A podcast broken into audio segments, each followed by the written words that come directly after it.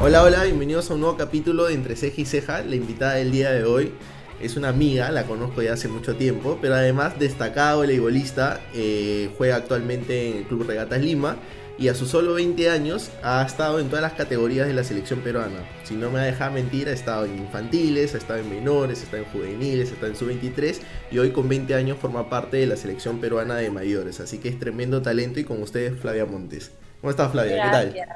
Gracias, Eva. Si tienes razón, nos conocemos desde hace años. Yo, yo creo que te llevo unos pocos años, no muchos, unos pocos años más, pero te conozco de chiquita, bueno, conozco a varios primos tuyos también, y, pero nunca, o sea, yo te lo he dicho, nunca sabía que te gustaba tanto el vóley. Y sí quisiera saber desde cuándo te vinculas con el deporte, con, con el vóley en especial, porque creo, yo te he visto de chiquita que hacías surf, hacías tenis, pero, pero no sabía que te encantaba el vóley o no sé si te encantaba tanto como para jugarlo ahora, ¿no? Bueno, de hecho, lo del surf fue antes del vóley. Ya. Eh, por cosas que pasaron, de hecho, como era chiquita, mi mamá siempre me llevaba a los entrenamientos, es más, hasta hace unos años ella siempre me esperaba a los entrenamientos. Eh, fui a, a uno de ellos y la tabla me cayó en la cabeza. Y me dejó media ida, como que me noqueó un poco. Y bueno, después de ese acontecimiento, eh, pasaron semanas y me entrenamos en invierno también. Y me dio neumonía. Su madre. Ya era como que el deporte te estaba alejando solo. Sí, era como que, escúchame, este no es tu deporte. A pesar de que me gusta un montón. De hecho, cuando tengo tiempos libres o cuando no tengo eh, torneos o entrenamientos, al menos para relajarme voy a Macaja, me alquilo una tabla porque ya no tengo, y me voy al fondo sin tener que correr ahora, sino tipo ir al fondo a relajarme, a ver un poco de repente el sunset o el sol que está brillando a tope. Es como que tu momento de relajo. Y me relajo un montón. Y bueno, con el tema del volei fue después de eso, como te, te comento, mi mamá jugó volei de chiquita y ella me, me dijo de que tenía un amigo que eh, era entrenador de, un, de una academia. Entonces, bueno, yo para darle chance, porque obviamente no quería dejar de hacer eh, deporte, porque desde muy chiquita siempre hice, eh, hice deporte. comencé con natación, con tenis, de ahí, bueno, con surf que me quedé. Entonces, no quería dejarlo. ¿Ya? Entonces, yo justo salía del Olivar, que es un, un campo donde las chicas van de la preselección, selección, de los distintos clubes de la liga.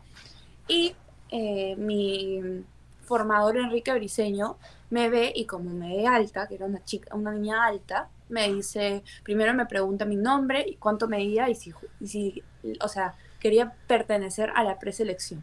Ya, ya.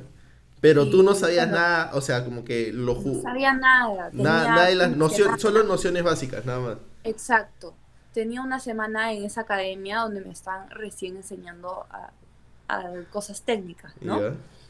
Entonces, eh, asistí a la semana, me acuerdo que fue justo el mismo día que comencé el colegio. Había un montón de niñas, éramos como 50 niñas que estaban, eh, habían sido convocadas para ir a probarla. ¿no? Y bueno, o sea, habían niñas de repente un poco más bajas que yo, pero sabían mucho, ya sabían jugar, ya jugaban, ya eh, ¿Pero tenían tu talla o no? ¿Tenían tu talla o no? ¿Tú eras la, más alta? No, yo era, yo era alta. Habían chicas que también eran altas y ya jugaban, obviamente ellas fueron las que se quedaron. Y yo, o sea, estaba en cero, habían chicas que eh, ya, o sea, los entrenamientos eran muy dinámicos y a veces yo me sentía mal porque los tenía que parar porque no entendía o, me, o me tenían que enseñar. A toda la gente que sabe volei y que va a ver entrevistas en quién es Mambo Park. Eh, él iba a ver los entrenamientos de la preselección y como anécdota, ¿no? Algo gracioso, como yo no sabía nada y Mambo Park era como que esta no, esta no, esta no, mi profesor me encerraba en el baño hasta que el señor se vaya. o sea, porque si, si, si pasabas cuando estaba Mambo Park, de hecho no te cogía porque no, no tenías las nociones. Porque no, exacto, porque no... Eh, no sabía nada a comparación de las chicas que ya entrenaban. Entonces yo esperaba en el baño o en el camerino hasta que el, profesor eh, Mango Park se vaya para yo poder seguir entrenando. Mira tú qué anécdota. Y, o sea, es algo que en verdad estoy muy agradecida con Enrique Briseño, que fue mi formador, con del señor que te hablo, porque apostó mucho por mí, confió mucho en mí, de hecho tuvo un ojo en ver que yo podía dar más y podía ser eh, buena, ¿no? ¿Y hasta ahora qué relación tienes con Enrique? Eh, yo, lo, yo hablo con él todo, o sea, para lo, lo, saludo para su cumpleaños, para el Día del Padre. Es como parte de tu familia. Sí, exacto, o sea, aparte él ya, bueno, después de que fueron quedando las chicas, él se volvió como un padre para todas nosotras. Porque si es que nos tenía que regañar, si es que no, nos tenía que decir algo, lo hacía como un padre y lo pensaba como un padre también, aparte de un entrenador, ¿no? Entonces, eh, para mí es muy importante como eh, mi carrera ¿no? deportiva. Y de ahí cómo vinculas eh, esa parte con Enrique Briseño hasta Sporting Cristal, porque Sporting Cristal es tu primer club donde juegas profesionalmente. Después de las 50 chicas iban quedando, eh, iban sacando a, varias. Y yo quedé y jugamos un sudamericano infantil aquí en Chuchica. Los de Cristal los, eh, los entrenadores de Cristal fueron a ver y otros entrenadores de otros clubes fueron a ver ese torneo. Y bueno, me vieron, yo de hecho primero comencé siendo opuesta, yo soy central, eh, pero primero comencé siendo opuesta y me acuerdo de que solo iban a ir 14 y ya habían las dos opuestas que, eh, bueno, son y el profesor me dijo, oh, bueno, te tengo que buscar otra posición porque, porque tienes que ir. Y ahí fue donde yo eh, comencé a ser central, pues, ¿no? o sea, me quitaron el chip de ser opuesta y, y, bueno, el profesor le gustaba mucho que las opuestas también sean armadoras en una u otra manera. Es por eso que a veces digo, yo soy una armadora o una opuesta frustrada, porque a, veces me gusta estar en esa posición, pero o sea, yo estoy mentalizada de que soy netamente central porque me gusta mucho bloquear. ¿Prefieres bloquear que meter un punto? Que un ataque, sí. Que un ataque, claro. para mí, un, un, bloque, en verdad, desanima mucho al equipo contrario. Siente que psicológicamente daña más un bloque que, que, un ataque. Claro, de hecho el volei, en verdad, es lo que más se ve, o por lo que uno más se impresiona de repente como fan, es un ataque fuerte. Claro, el, sonido, el, el cruzado. Exacto. Pero si es que te tapan ese ataque, es como que te, al otro equipo psicológicamente lo vas desmoronando totalmente. ¿Y cuál es el bloqueo más importante que sientes que le has hecho a una jugadora, por ejemplo, no sé, o a alguien de Brasil? Contra Dominicana. Contra Dominicana. Contra Dominicana en mi, en mi último mundial de juvenil, juveniles. En verdad, ese partido fue espectacular. Me acuerdo de que me dijeron, la data, la estadística me dijo que había hecho 13 bloques, yo sola. Y mayormente 13 bloques en, un partido de 3 sets es bastante. Claro, porque normalmente son 25 puntos por, por, por set, entonces tienes casi, casi, casi, como que el 10% y 15% de los puntos lo bloqueaste. Sí. Entonces, para mí fue, en verdad lo sentí súper bien. Ese partido para mí fue uno de los mejores en mi carrera no porque hice ataques, sino porque hice un montón de bloques. Y entonces ahí, gracias a ese sudamericano, llegas a Sporting Cristal y ya comienzas a tomar la carrera del vóley de manera profesional. Profesional, exacto. Y, y, la experiencia en Sporting Cristal fue la mejor como para darte cuenta que era lo que querías dedicarte. Sí. Eh, lo que pasa es que ahí recibí mi primer sueldo. Ya. Y bueno, era muy niña, ¿A los cuántos llegas a Sporting Cristal? ¿14 años? A los 14. Entonces, a mi corta edad, yo tener un sueldo, donde de repente poder yo comprarme cosas que a veces tenía que pedirle a mis padres para, para recibir y tener que portarme bien y hacer mis tareas, etc. yo me lo puedo comprar eh, con mi mismo dinero, en verdad, era espectacular. Entonces, también puedo decir de que me gustó más el volei por eso porque a mi corta edad yo podía comprarme mis cosas por mi cuenta. ¿Qué es lo que te compraste con tu primer sueldo? ¿Te acuerdas o no? Mi celular, mi primer iPhone. ¿Tu primer iPhone? ¿iPhone qué? ¿5, 4? El 5. El 5. ya con eso ya ibas a entrenar todo el año feliz, ya tenías tu iPhone, ya.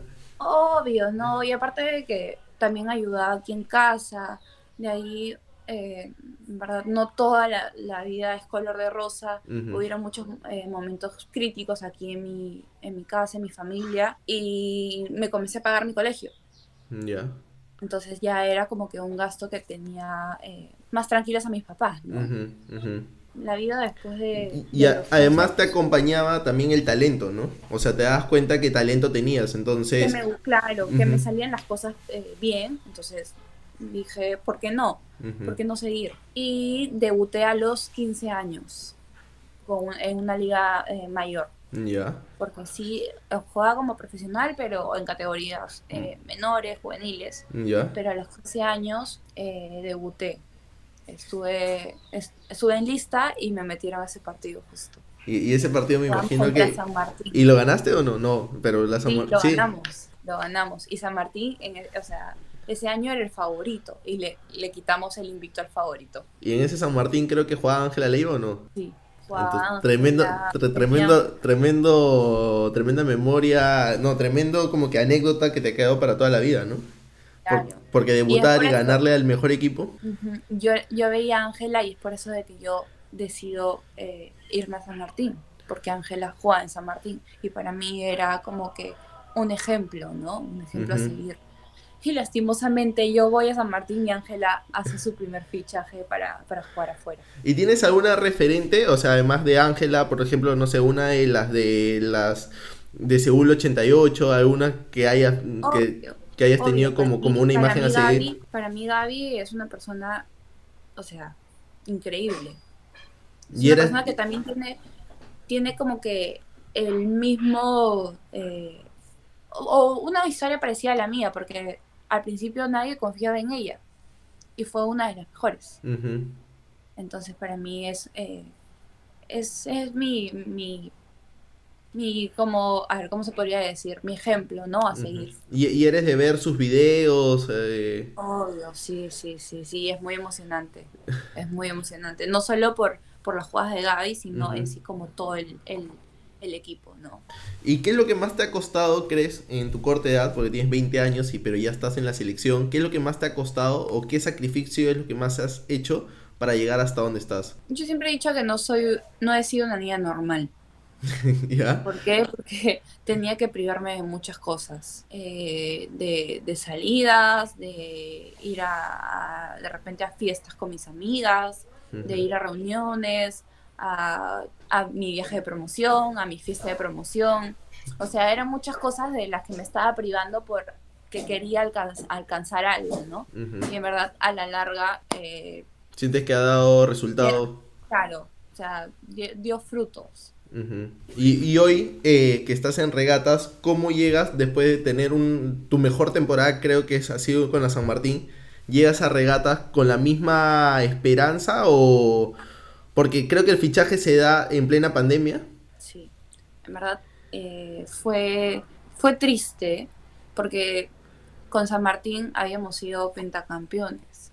Y bueno, como institución hubieron muchos problemas y no nos quisieron apoyar por el tema de pandemia. Obviamente todo el mundo está eh, pasando por complicaciones y ya no recibíamos sueldos, íbamos a entrenar eh, porque queríamos, ¿no? Por amor a la camiseta. Entonces, a fin de año nos dicen de que ya no piensan eh, seguir apoyándonos y que nos daban nuestras cartas para como que libre cada uno. Claro, o sea, te puedes ir a, cualquier otro club. Y eso es lo que hice, o sea, gracias a Dios no me costó nada. Fue el mismo día que me dieron la carta, se comunicaron conmigo porque ya, ya sabía, ya, o sea, ya había salido el rumor de que toda la San Martín en sí se estaba desintegrando.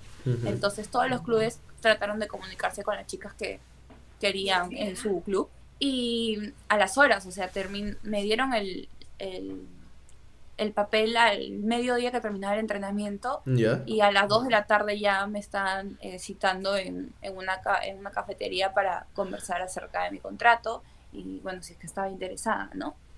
Y regatas fue la mejor opción. Eh, hoy, cómo, hoy cómo te sientes en regatas? Yo en verdad estoy muy feliz.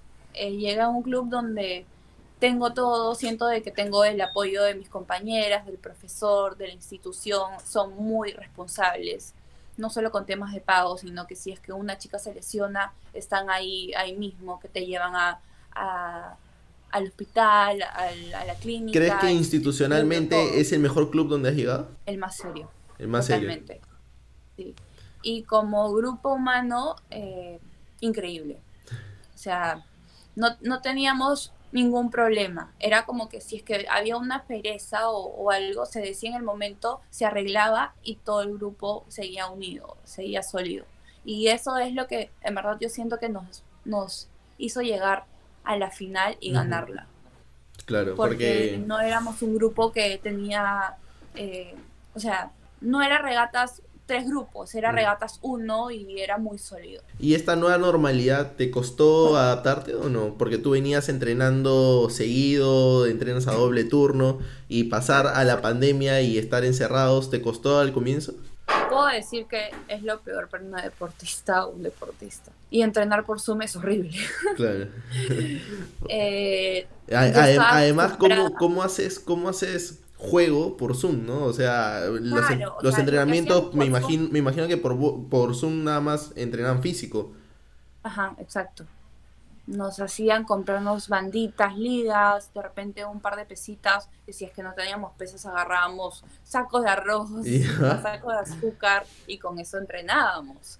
Nos teníamos que ingeniar sí o sí para no eh, perder eh, el físico en sí, ¿no? De hecho, sí se perdió, porque no es lo mismo entrenar tres horas por la mañana, tres horas por la tarde, a entrenar solo 40 o una hora al día. ¿Y hoy ya están entrenando presencialmente? Sí, o sea, en septiembre del año pasado comenzamos a entrenar por grupos, ya no eran eh, dos en campo o 14 en campo, sino eran siete de repente por un turno y después salían, desinfectaban el campo, hacían todo el protocolo y entraba el otro grupo. ¿Y qué eh, objetivo te has puesto de acá, no sé, imaginemos cinco años? ¿Ya jugar en, algún club en el extranjero o consolidarte acá todavía? Esa es mi meta. O sea, jugar en un club bien en el extranjero y bueno, eso es en lo personal, ¿no? Y como, como grupo me veo en una Olimpiada. O sea, yo creo de que son procesos por los que estamos pasando y como yo veo a, este grupo en, selección, eh, todas tenemos muchas ganas de mejorar, de aprender. Yo sé de que hay algunas personas que, algunas chicas que, son mayores y se dice que bueno, cuando ya tienes cierta edad ya no puedes aprender. Eso es mentira. Todas estamos dispuestas a aprender algo nuevo cada día. ¿Y en qué situación está hoy la selección peruana de voleibol? En una situación muy crítica muy crítica. Estamos eh, justamente haciendo una rifa para poder eh, sustentar en, pasajes para ir a entrenar, ya que la federación no nos puede apoyar en, pasajes. ¿Siente que, no, hay no hay la misma atención que tiene el fútbol? No, o sea, yo creo que ningún otro deporte es tan atendido en el Perú como el fútbol.